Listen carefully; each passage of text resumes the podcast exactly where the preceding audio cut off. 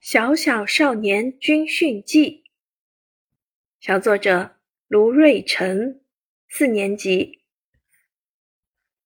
手捧着那份代表着荣誉的小标兵奖状，我的思绪情不自禁地再次被拉回到了两天前的军训现场。那个虽然为期只有两天，但对我却有着深远意义的军训。小小少年军训记。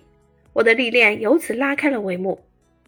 刚来到了基地，我和同学们立马被那边的军人气场给深深的震撼到了。教官军姿挺拔，目光坚定，队列整齐的等待着我们的操练受训。教官代表在主席台上为我们进行了一场鼓舞士气的军训宣讲，场下的我们听得心潮澎湃，热血沸腾。我们群情激昂，热切的期盼着随后的军事训练。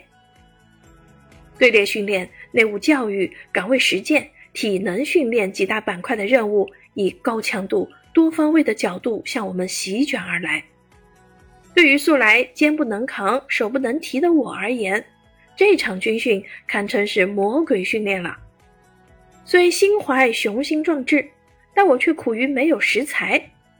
随着训练进度的推进，我从最初靠实力说话，转变为以精神力做支撑了。立正，稍息，向左转。教官在队列操练中不停地向我们下达着各种不同的指令。同学们虽然早已疲惫不堪，但是大家依然卯足了劲儿。时不时的，我们还会跟随着教官的口号改变队形，重整队列。此刻，天上的云彩仿佛也在为我们喝彩，耳畔的风声恰似也为我们助威了。站在队列中，我咬紧牙关，努力地突破着自己的体能极限。谁让我是一名小军人呢？正所谓“小小少年本领强，勇敢智慧有担当”。少年强则国强，少年智则国智。这次军训虽然只有短短的两天，但是也让我受益匪浅。